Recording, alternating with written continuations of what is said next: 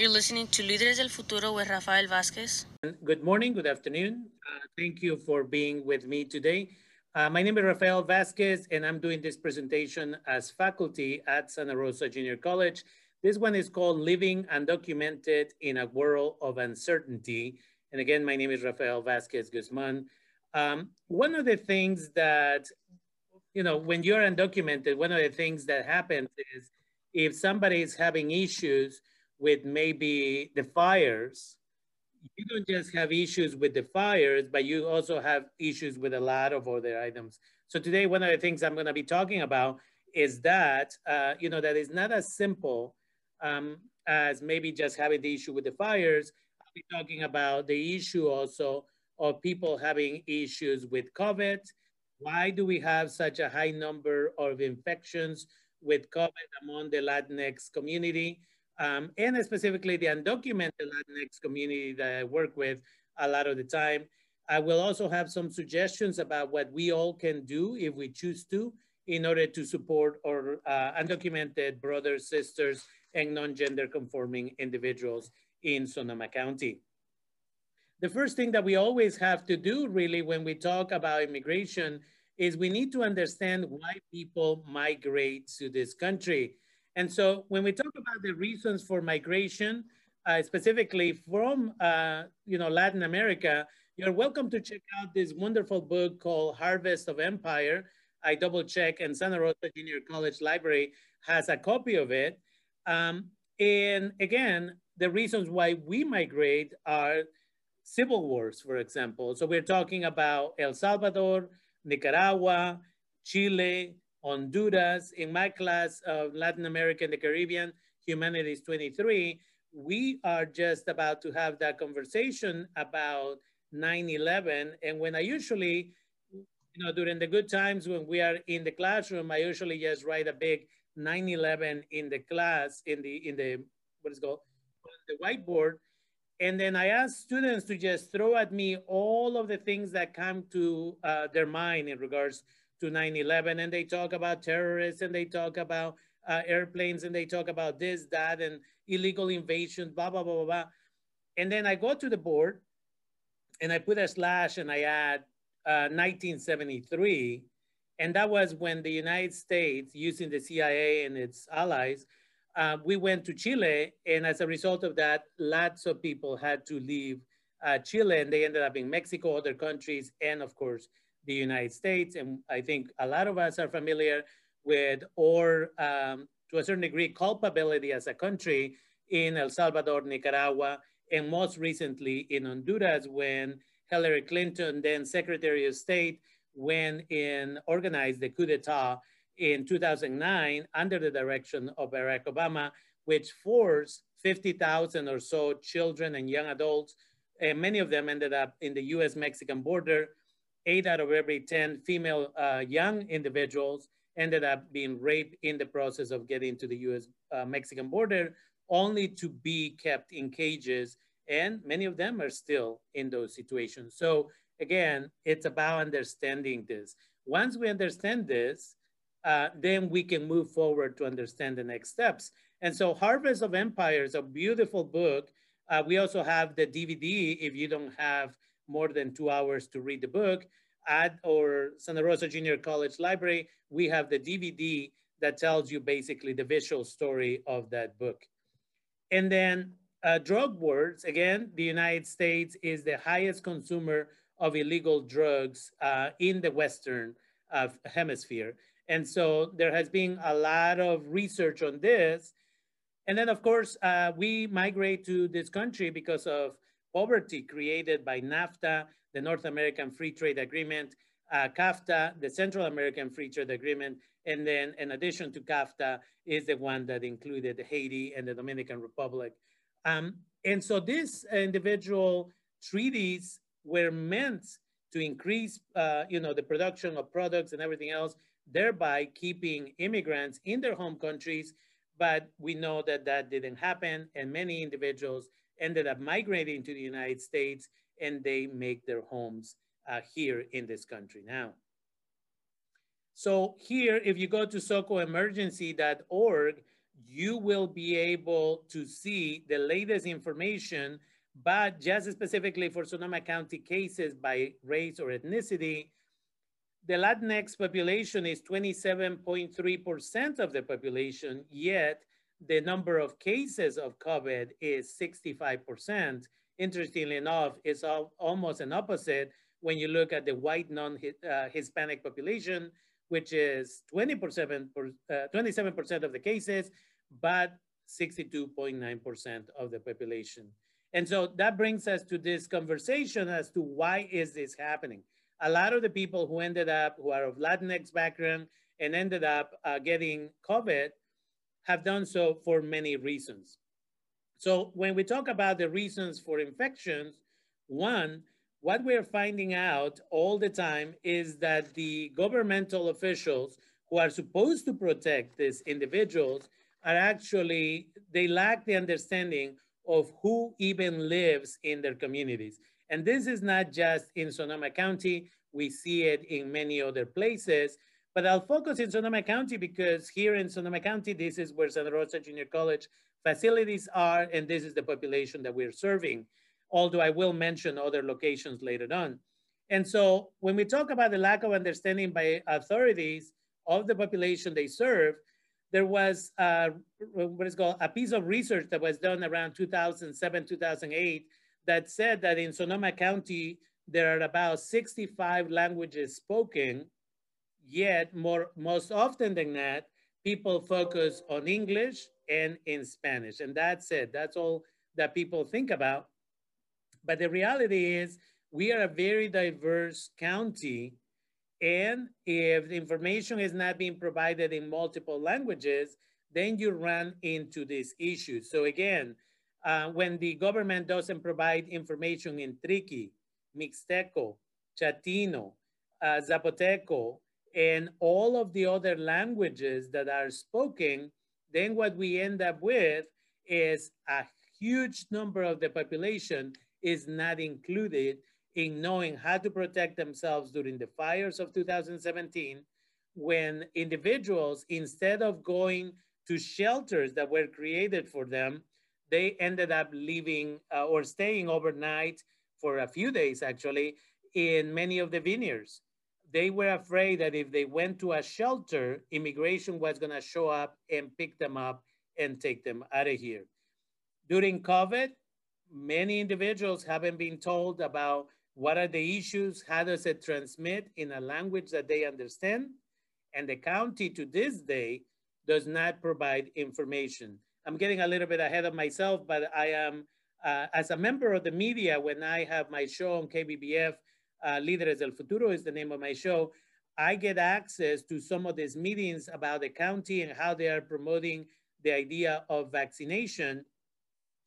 And we just had a meeting a couple of weeks ago during which I had to almost stop the meeting and protest because they were talking about how to outreach to the indigenous peoples of undocumented uh, community members in Sonoma County, yet they didn't even provide translation from English to Spanish so that the speakers of these different languages who were in the call would be able to translate in other languages. And so the county and many individuals including at Santa Rosa Junior College, we talk about equity, yet we don't practice it, right? So again, this is why people get sick. Many individuals also get their information, unfortunately, from Facebook and Instagram and other places where somebody puts a short video and says, you know, COVID is a creation of the government. Uh, the vaccine, they're just trying to inject some type of tracking device on you. Uh, don't go get tested because that's where you're gonna pick up COVID. All of these messages are going around and because the information is not being made available in the languages that people need to receive them in, unfortunately, the consequences are that people get infected much more often. And many individuals who are undocumented and have migrated to the United States, unfortunately come from countries that are that have corrupt governments. And so you have learned not to trust the police, not to trust any government official in general. And so even if the information sometimes gets to you, If it's not from a trustworthy individual, you may not believe it. So things like, is COVID real? And I'll show a bit of research that one of my former students is doing at UC Santa Barbara. And for college undocumented students, including uh, Santa Rosa Junior College uh, students, the question of is COVID real or not, and trying to convince their parents of this has been a huge challenge in the undocumented uh, community. And so it's really, really important. And then for our undocumented community, again, the lack of unemployment benefits is another major issue. So there is no money if you're sick, uh, you don't qualify for food stamps, you don't qualify for any other type of services, you may not have insurance, you may believe that you have to have insurance to be able to go and get tested or get services when you actually get COVID. But most importantly, because you do not have a pile of money just saved up there in order to pay your rent and food and other needs, there is a moment where if you get COVID and you are the only person in the household who can go out and work and make some money, you may just have to choose to do that. Is that unfortunately infecting other people? Likely. But again, if you don't have the knowledge, if you don't have the information, and you don't have any other tools, then this is what happens.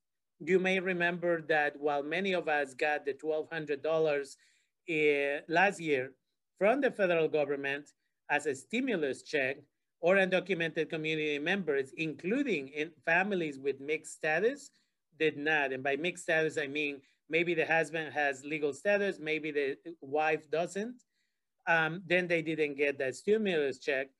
So the government of the state of California got some donations, put $75 million together, and we almost had, you know, marches and protests because our undocumented brothers, sisters, and non-conforming gender individuals were getting $500. Not everybody, but 500 per household. And so again, when you are dealing with those issues, it's very, very challenging for you to be able uh, to succeed, to be able to get out there and not get everybody infected. Yet, in the fires of 2017, or undocumented community members were considered essential workers. And while perhaps you and I were able to leave our homes and be in motels, hotels, or just far away, or essential workers had to go and work in the fields. No masks, no protection. You just have to work or you get fired. And the exact same thing happened during the fires of 2020. There are plenty of reports, and I'll show some pictures in a moment from The Intercept, from Mother Jones, the LA Times, and others, where again, you see the pictures of these individuals, and in the background, you can see the smoke. Um, there is no protection that is being provided to these individuals. And the other thing that is important in the fires of 2020, when we went to the first uh, press conference with representatives from the county of Sonoma, the supervisors. I remember clearly, I was there as a representative of my show uh, on KBBF bilingual radio. And a Latinx woman asked a question in Spanish at the, towards the beginning of the press conference. And the president of the board of the supervisors said, can you please ask the question in English? And so I was next on the list. They called on me, and my first question to them was, how can you have a press conference that affects half a million people when 27% of the population are limited and many of them don't understand or speak English, yet you don't provide translation, right? So either through, you know, direct um, actions or through ignorance or elected officials choose not to be inclusive of this population. Yet they are considered essential workers, yet they go and work every day in the fields. And the question was asked, why is it that you're forcing these people to go and work in places where you have evacuated people from there? And during that conference, they said nothing. They said, they in fact told me that they would get back to me which they didn't. Eventually, I sent multiple emails and they never got back to me. We had set up an appointment with a representative and eventually nothing happened. So again, at some point we have to ask, how is it that we can be comfortable benefiting from the work and the dangerous situations that these individuals are having to work under, yet there's no benefits for them. And so at some point we need to see it as the government endangering the lives of the immigrant community because that's exactly what they are doing in those situations. And what do we know? What we know is that, again, individuals in the wine industry, um, again, because they contribute so much uh, for tourism and so on and so forth, they are given certain privileges that are not given to other individuals. And this came out in the LA Times in October of 2017 as part of the reporting when we had the major fire here in Sonoma County, the big one, right? But it didn't just happen in 2017. It's been happening for a while. This is a reporting from September 6th of 2020, where again, while many individuals in August were able to leave their homes, undocumented workers, and I, I fully understand that not everybody that works in the fields, in the grapes and so on are undocumented, but a large portion of them are, right? So again, while the rest of the people are moved out in a, to a safe space, these people were sent in for the harvest here in Sonoma County. And so this is a picture that somebody shared um, online and I wanted to share it. And again, it, these are considered essential workers. Many of them are of indigenous backgrounds. Many of them are undocumented. They don't speak Spanish. So even if you just put a bunch of information in Spanish, they're not gonna understand it. I know this because I have been working with an organization that used to be called the FIOP uh, many, for many decades. And I used to be a translator from English to Spanish for some of them, and eventually it would be translated in other languages. And this comes from the access verification application, and I'll explain. But basically, once you are applying, if you are the owner of a winery, maybe you have cows that produce milk for the community. Um, during the fires, this is part of the request, and it says the requester is solely responsible for the safety of those individuals included in the request and is responsible for any damage to property or equipment. Now, when this was sent to lawyers, the lawyers from Sonoma County Legal Aid Foundation, they said that there is questionable behavior here. Are they forcing or undocumented community members to sign their rights away if they die as a result of the fires, if they die as a result of the pandemic, if they die because, again, maybe not today, but maybe in five years, because of, again, the fires and, and the carcinogens in the air, they develop cancer.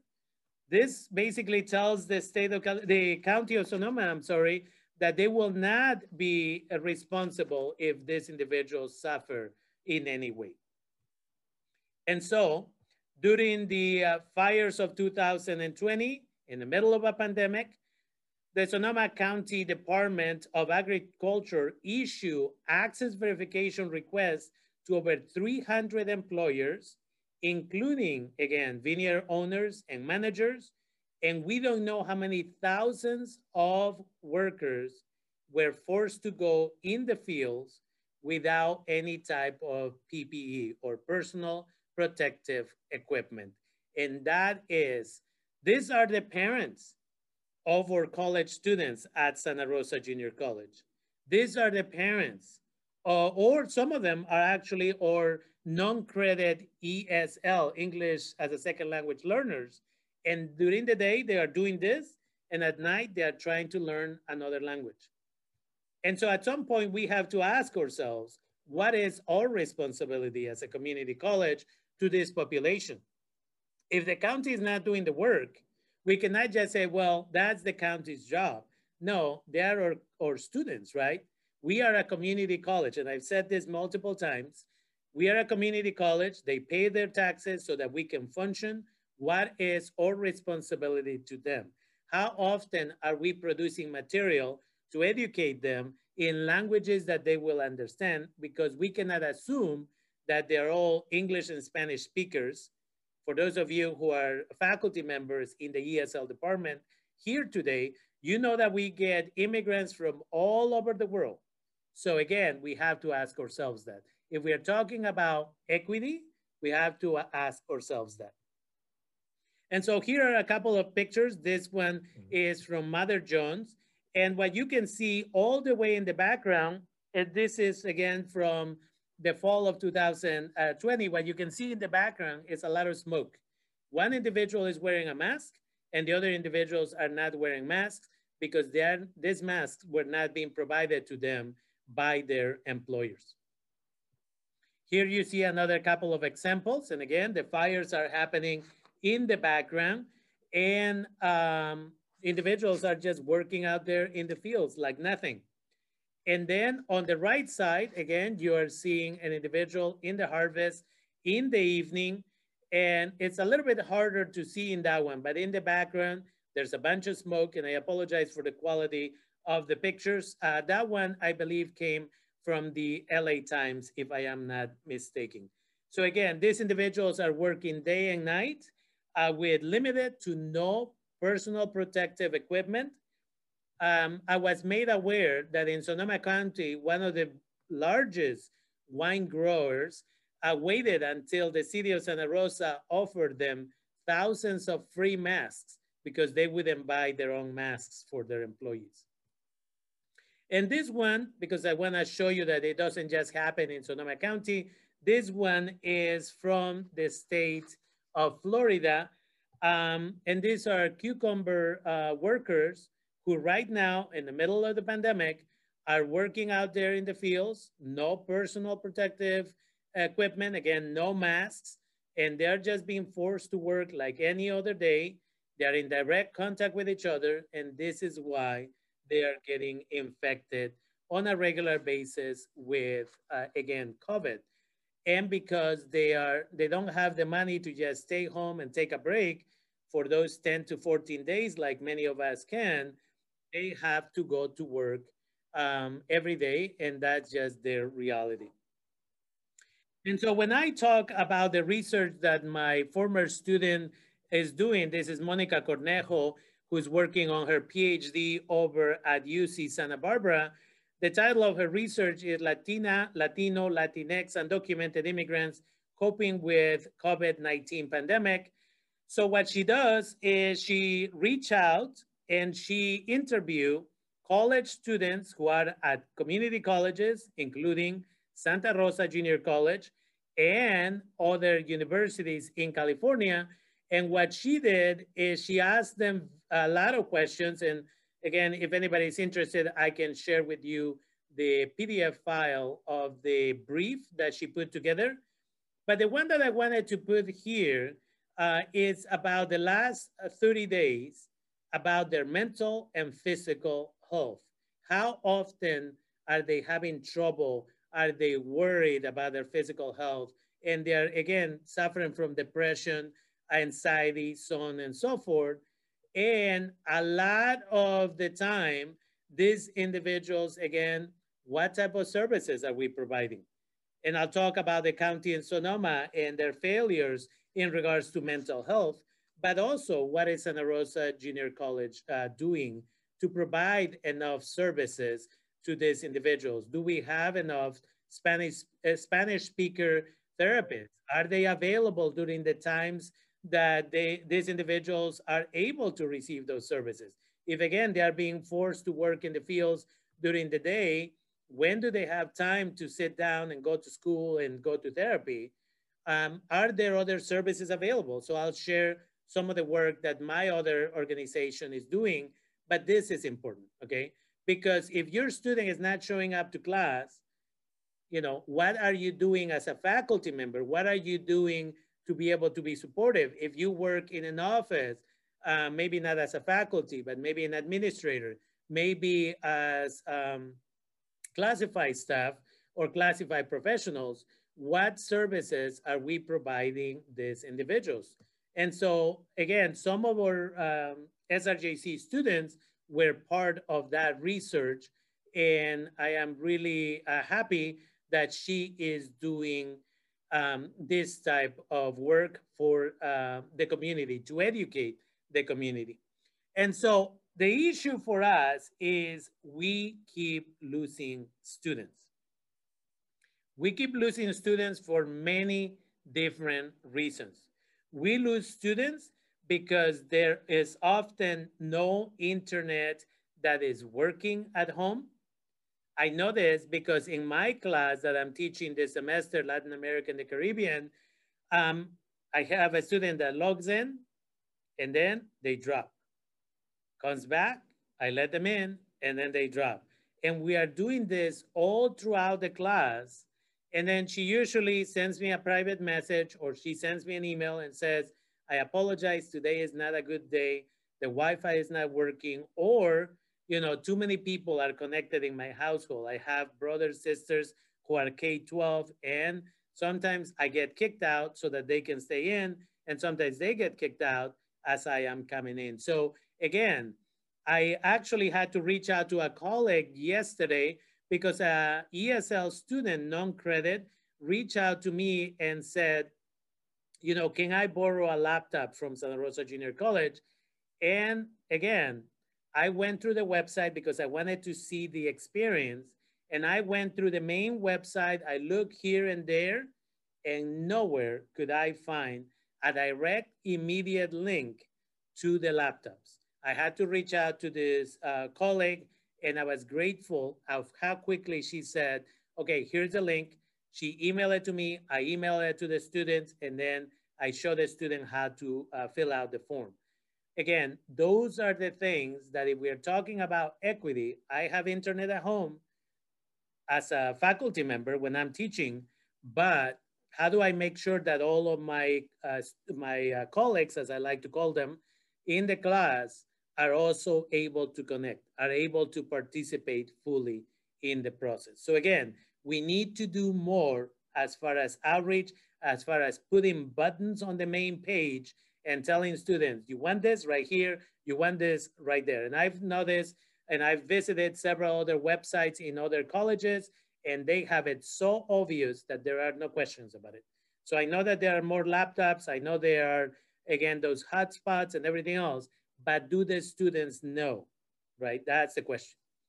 Uh, when they're at home, a lot of the students don't have privacy to participate in the classes in the same way that there is no um, privacy often, again, um, to be able to uh, not just participate in the classes, but be able to, again, go to therapy right? I've had students, one of my students actually goes to her car to participate in my class because we have small group discussions and that is an issue that we find all the time.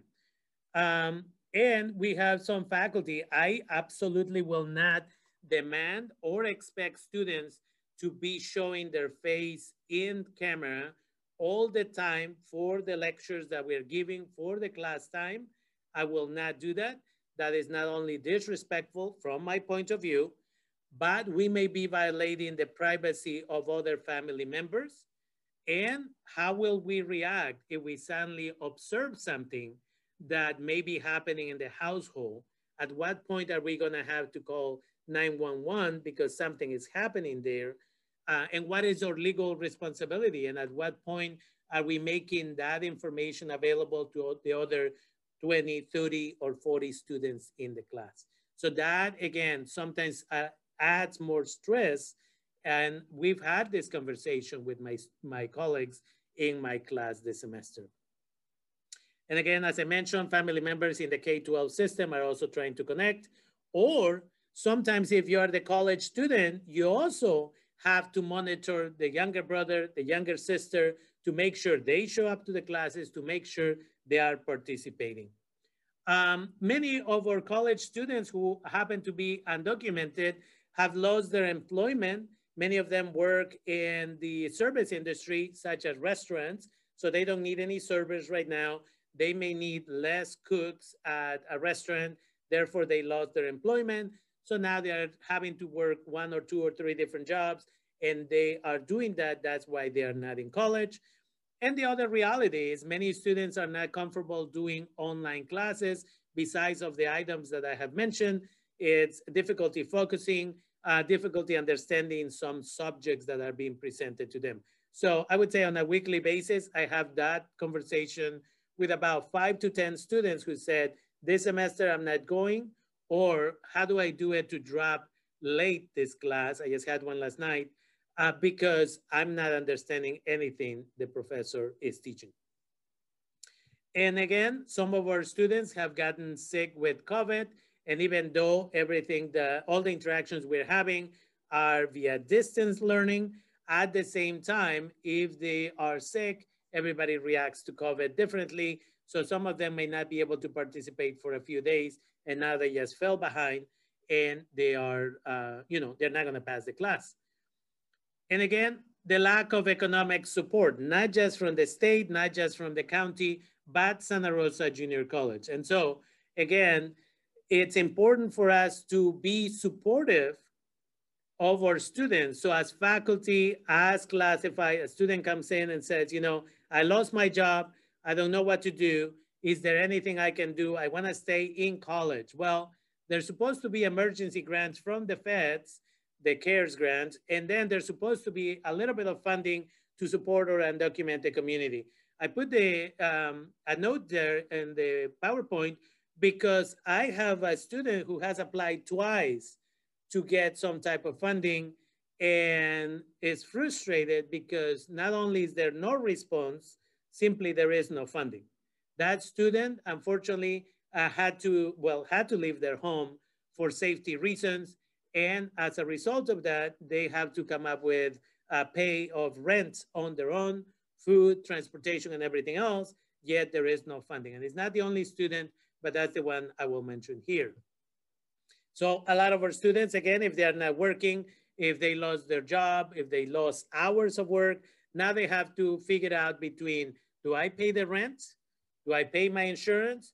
Or do I buy food? So we need to provide on a regular basis. Again, if we're talking about equity, yes, it's wonderful that we provide, I believe, food distribution on campus uh, through the uh, food bank once a month, but what other information is being provided on a weekly basis through the Bear Facts, through the app and everything else, through to all of the other food banks in the community, right? The other centers, the one at Cook Middle School, so on and so forth, that are close by to our students. And then the other thing, again, going back to the idea of depression, which is a lot of our students are suffering from depression. I know some faculty, some classify, if not all, have dealt with depression because of the situation we're in. So if we understand how we are trying to cope with it, we can only imagine how our students are trying to cope with this. And so the Sonoma County um, has a hotline, and that's the phone number, the 707-565-2652, yet their uh, service hours are 10 a.m. to 7 p.m. And if you know anything about psychology, and if you know anything about depression, um, and if you know anything about suicidal ideation, what do we know? We know that it's not when you're interacting at work, it's not when the family is awake that you are going to have a lot of feelings of anxiety and so on and so forth is when everything is quiet at 10, at 11, or at midnight when you're finally trying to sleep. Yet the county of Sonoma is not providing that service, no matter how many emails I've sent to the supervisors. Um, and so again, this is where Santa Rosa Junior College can step in and say, hey, either we are going to advocate for the county of Sonoma to expand those hours, um, or we are gonna provide something that is available for a quick check-in with our students whenever they need it, 24 hours a day. Before she left, uh, Shirley Zane, previous supervisor at the county, finally reached back to me and she said, we have the money to provide additional hours, but we are not gonna do it until people literally call and ask for it. And I said, well, I'm advocating for probably thousands of our uh, community members who speak Spanish. Never got a response. And then we have students who have learning challenges, right?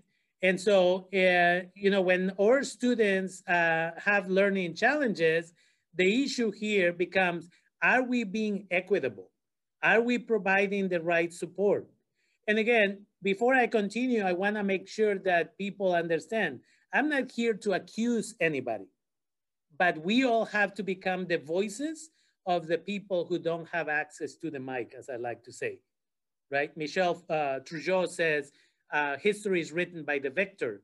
And so in this situation, we as faculty, we as administrators, we as uh, classified professionals, we need to advocate. And that's the reason I'm doing this, uh, having this dialogue with you today. And so again, learning challenges. What happens to the student who doesn't know that there is more support or that legally there should be more support for them? Um, and so in my class, again, I try to make the materials as accessible as possible. I try to put students to collaborate in groups from day one. I do check-ins. I mention uh, mental health services every day, every time, literally every time. And I finish my class by reminding them that I care about them, to please take care, and that they can always reach out if they need to be directed somewhere else. We are not just here to teach. We are social workers and we are here to do whatever is necessary. That is what the community college uh, faculty member, um, you know, administrator and classified professional is here to do. And one of the biggest issues that I'm hearing about on a, almost on a daily basis, I have to be honest, in my role as a classified professional is uh, the lack of empathy by other faculty members. The same thing in my class. Sometimes the, the conversation, the class delves a little bit for a few minutes into that. Well, faculty members are forcing us to keep our cameras on when in my house, I don't have the privacy to do that. Well, I sent an email to a faculty member and you know the response I got not only was very unprofessional, it lacked empathy about my personal situation. My father got COVID. I had to, uh, you know, provide for my family. So I'm a little bit behind on my assignments. I asked for additional time and the professor said, and this is a direct quote, you are a college student now. Act like it, right? So it's important that we communicate with each other, that we reach out to other faculty members, other professionals, because it also happens with classified professionals. Let's be empathetic. Let's be more patient. Let's ask the, the basic questions. How are you today? Let's not just be a business of, okay, what do you need? Because I have three other phone calls to return. This is your time. What can I do to serve you, right? That is, should be our approach. I personally have been taking that approach for over 16 years in my profession as a classified professional and in my classroom. Uh, and I invite everybody to start doing that. And again, institution, uh, educational institutions' failure to understand the population they serve. So again, just like the Sonoma County, here at Santa Rosa Junior College, we have probably more than 40 languages that are spoken in the college and so are we providing information in multiple languages? Are we attempting to do so? And if not, are we referring people to agencies that can provide for those resources? That is really important. And when we talk about the fear of the unknown, for undocumented brothers, sisters, and non-gender conforming individuals, it's important to understand that um, individuals, uh, you know, that are dealing again, we're not dealing with the fires only. We're not just dealing with COVID, but we don't know when immigration is going to show up and do a raid. In October, right before the elections, this happens whether the president is a Democrat or a Republican. In October, right before elections, presidential elections every four years, immigration starts showing up, right? And it's not just then but it's always during that period of time for sure. Just yesterday, one of my students from Windsor sent me a picture of a, a license plate from a federal um, agent, a vehicle of a federal agent, and we are requesting clarification as to what they were doing in Windsor yesterday, taking pictures of Latinx community members as they were driving and walking in what would be the equivalent of downtown Windsor. They call it the green. Um, and so again, these people immediately, they got home, they communicated with me, they shared the picture. I shared it with our attorneys that I have access to and I'm privileged to, and they're taking it to the next level. They're taking it to the congressman to find out what they were doing and why they were using cell phones to take pictures of our Latinx community members. And so the fear of the unknown is you don't know. And I've always say this, when you, when you get as a parent or, you know, an adult, a college student perhaps, when you get behind the wheel every morning because you're going to work, because you're going to school, because you're going to wherever you're going, you always look at yourself in the rearview mirror one time because this may be the last time you are coming home. So coming home for a lot of our Latinx and other immig undocumented immigrant community members, coming home, it's almost just a celebration, an extra. Oh, we made it through another day, right? So if you if they are in your classes, if they are coming to you, if they are a little bit short tempered, don't take it personal. Be empathetic because they are dealing with trauma that comes from childhood often, but it's trauma that is repeating on a regular basis simply because they don't have that nine digit social security number that says you are okay to be here. And again, as an institution, uh, how much more work do we need to do to provide with them, uh, to provide them with the right support?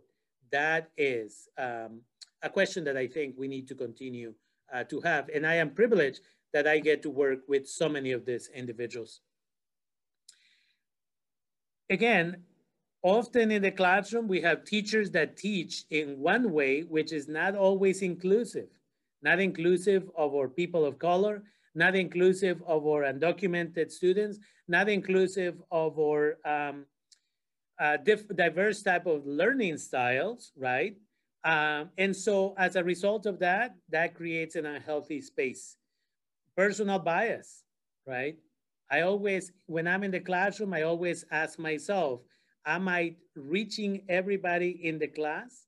And that's why I do lecture, I show PowerPoint, I use video, I uh, engage with students in small group discussions, right? All of those things are necessary. And I always encourage students if anybody is being disrespectful in those small group discussions, you immediately send me a message. We will address it. Again, and it's about not tolerating certain things, right? We cannot assume that if I teach in the same way as the material was presented 30 years ago to a mostly uh, white uh, student population, that everybody better get it because everybody learns different and we have to be inclusive and respectful.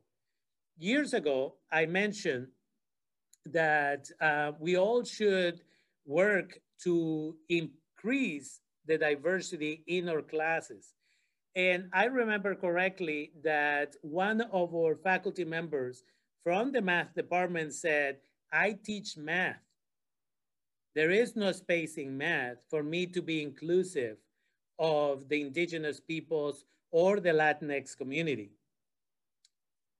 But for those who know, the Maya, right, with their mathematical equations and everything else, you can still teach math and teach about diversity at the same time, right? Some of the best libraries and the first libraries were not even in this country or in this um, continent, and you can use that knowledge to educate students. So again, we as faculty, we as administrators, we as uh, professional classified employees need to look beyond what we know and create a welcoming and safe space.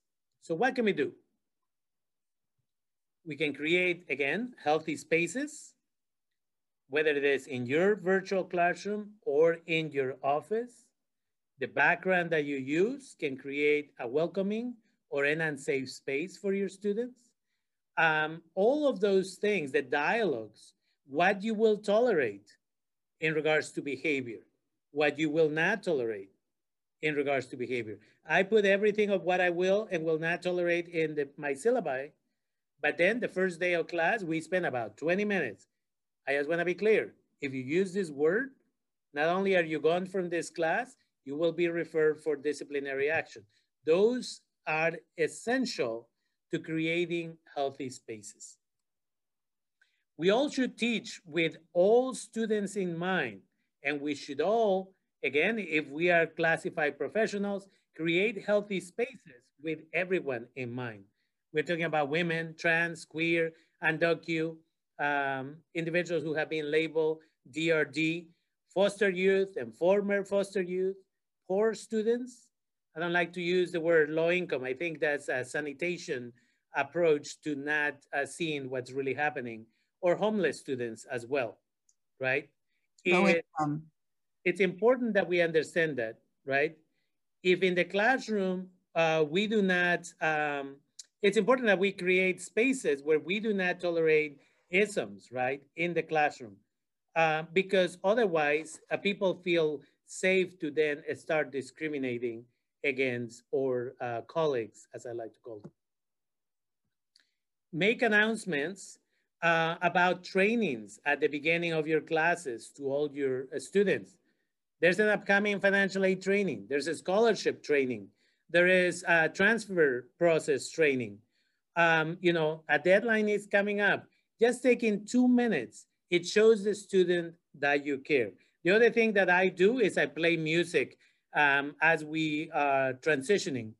Uh, like two to three minutes before class starts, um, until the moment class starts, I play music. Uh, and that is for two different purposes. For them to, again, ground themselves into the material that we are going to present and not allow other stressors to get to them. But also, again, for them to create community. They can check in with each other. When we are in the classroom, right, and whenever we come back from COVID, again, that's my approach. I put music, sometimes videos with music, that is culturally appropriate for the material I'm going to present, but students have the opportunity to check in with each other. And again, for those of you who are interested, uh, you can um, provide information about mental health resources. That is the Sonoma County Warm Line at 707-565-2652. Again, unfortunately, it's only available 10 a.m. to 7 p.m. for now until we all as a community, as a community college, advocate for longer hours. And then I just have a couple more minutes here. Again, also feel free to refer students. If you don't know the answer to it, but acknowledge that you don't know the answer to it, you can always say, hey, you know, it's important that we all take care of ourselves during COVID. It's important that, um, uh, what it's called, that you all go to socoemergency.org and there's information about the fires anytime there's fires, preparation for earthquakes and other emergencies, the latest numbers on COVID, how do you protect yourself, vaccination information, testing. The yes, yesterday, uh, they reached out to me and they said, can you please get the information out there? Not enough community members are getting tested, especially in the Latinx community in the last few days. The numbers of people who are getting tested have gone down can you reach out to them? So again, um, we put information out via emails, we put information out via post on Instagram, uh, Snapchat, um, and other tools that I have access to.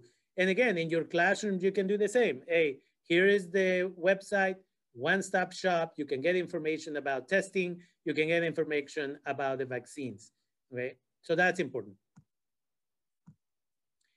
Um, and then I am the uh, president of the board of Humanidad Therapy and Education Services, which is a privilege for me to be there. And the, the things that we're doing that I hope you also will share with your students, we do community conversations, also known as convivencias. Uh, lately, we've been doing them more than twice a month.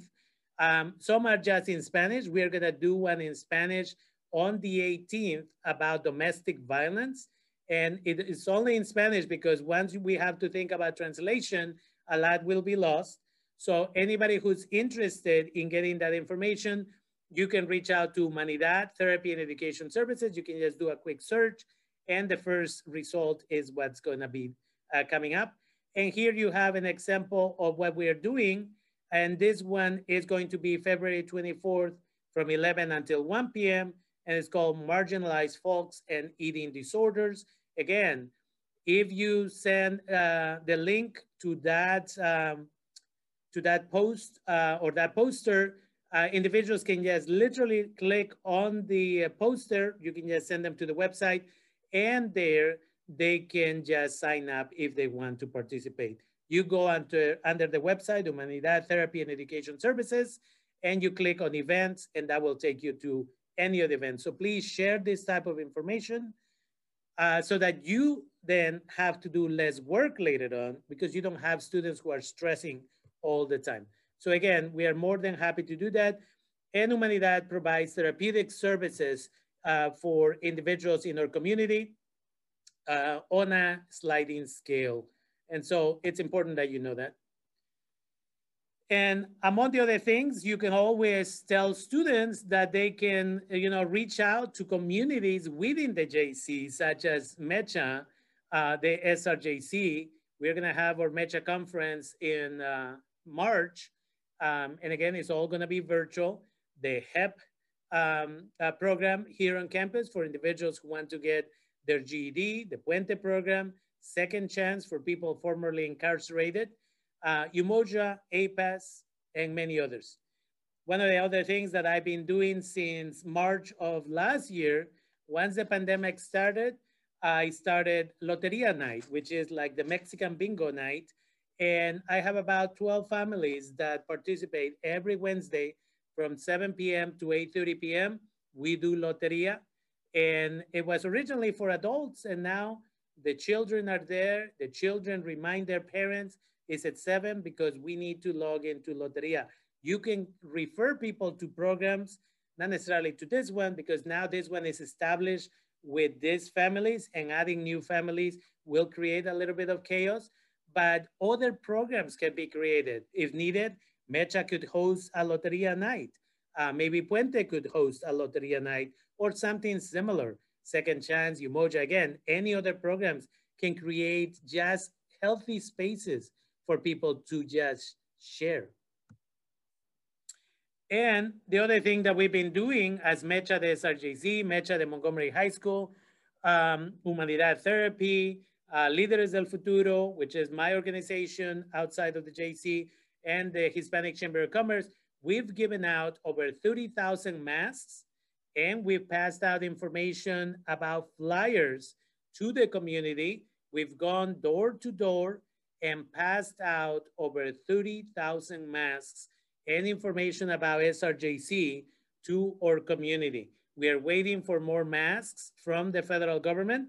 We were told that FEMA is uh, considering sending us another 100,000 um, and then we'll get back out there and we'll continue to do this. Not only is this how we conduct outreach, this is how we educate the community. This is how we let them know your community college uh, cares about you. So again, this is just a sample of what we've done, um, but we've been doing it for weeks and weeks on end. And one of the things that you find when you do this type of work, you find leaders in the community. Uh, it's hard to see in that picture on the left side, and I apologize for the quality. In 2017, when the first major fire happened in Sonoma County, Mecha de SRJC wasn't allowed to support the shelter at Cook Middle School. We were basically kicked out. And so we went to Windsor and we demanded a space there at Windsor High School. And eventually we were given the workout room where the weights and everything was. And eventually we had to take the dance room as well. And eventually they gave us a whole gym. And the kid that is uh, carrying the, um, the waters out of that uh, truck is Willie Juarez. He was 10 at that, at that time. He is 14 today, and that's the picture on the right. And he is, again, he's a member of MECHA, the SRJC. He's a high school student now, but every time we say Willie, we have 2,000 new masks that need to be going out there. He finishes his work and he's out there supporting his community. He's not undocumented, right? He doesn't have to be out there risking his life, but he chooses to support his community. And this is, I mentioned him for two different reasons. He is one of those unspoken heroes in our community for being a, such a young man, but also he's a future SRJC student. And that's what I wanna convey to you. That if we reach out to our community and we say, your community college is here, then they will naturally come to us. I've been doing this for 16 years. Believe me, I know what I'm talking about. And coming to a conclusion, I wanna say that many speak of equity and they sit and they write beautiful everything from poetry to proposals. And they say, let's sit down, let's talk about equity. Many speak of equity, but few fully understand the work it takes to create equitable educational experiences. And most importantly, very few are willing to consciously do the work, right? It's easy to say, but it's hard to get up every morning and say, I'm willing to give up this much of my own privilege to create an equitable space for somebody else. In my class, a simple thing such as not calling students students, by calling them colleagues because I tell them from day one, I don't believe I have all the knowledge and that you are receptacles that are here to just gather that knowledge. I think you all can contribute in your own way to this class. And therefore, I will not disrespect you by calling you class, uh, students, I'm sorry. I will call you colleagues. And that is how you start creating equity in the classroom. And the other thing for anybody who's interested is you can contribute to UndocuFund. Uh, again, or undocumented brothers, sisters, and non-gender conforming individuals, uh, they don't get um, you know, unemployment. They don't get those benefits. So if you're inclined, uh, uh, on my radio show, I was saying this last time when they said, hey, there's $600 coming from the federal government and for some individuals, possibly another $1,400. I encourage as many people as possible, and I know that at least two of the people who are here today uh, gave your money, whether it was to UndocuFund or some other organization. Um, and I am grateful that you do that. I personally gave my money to Humanidad because it's a nonprofit and they need the money as well, right? So there are ways that you can also help. And you don't have to give up your $600. You can give out, you know, $100, whatever it is. But these are our students and they don't get the same support. So let's support them in whatever way we can. And finally, I have two books, um, right? And this is my own commercial, but uh, Monica, who is Cornejo, who is over there at UC Santa Barbara, just wrote this uh, children's book. It's called The Adventures of Juanito, the Undocumented Boy. There isn't really a book like this one uh, that has been written, and it tells the story of Juanito and the experience of trying to migrate to the United States to reunite with his father. And so I invite you to consider purchasing the book, maybe buying a few copies and giving them away to other uh, family members. It's bilingual. And most importantly, it starts the dialogue as to, you know, what happens, why people are undocumented, and the fact that you shouldn't be ashamed if you happen to be undocumented and this is my own commercial on the right. Um, about a year and a half ago, I wrote my book in Spanish. It's a very short book. It's more than anything just um, bits and pieces that I wanted to share with the community. In Spanish is Logrando tus sueños, uh, and in English is Fulfilling the Dream, a guide for immigrant parents and allies living in the United States. The English version should be out in about two weeks.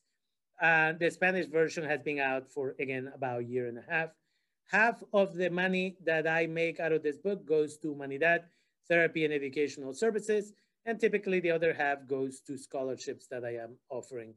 Um, and so with that, I believe I have come to the conclusion of this. I'm gonna stop their recording and I will take uh, questions if you have uh, any questions at this time.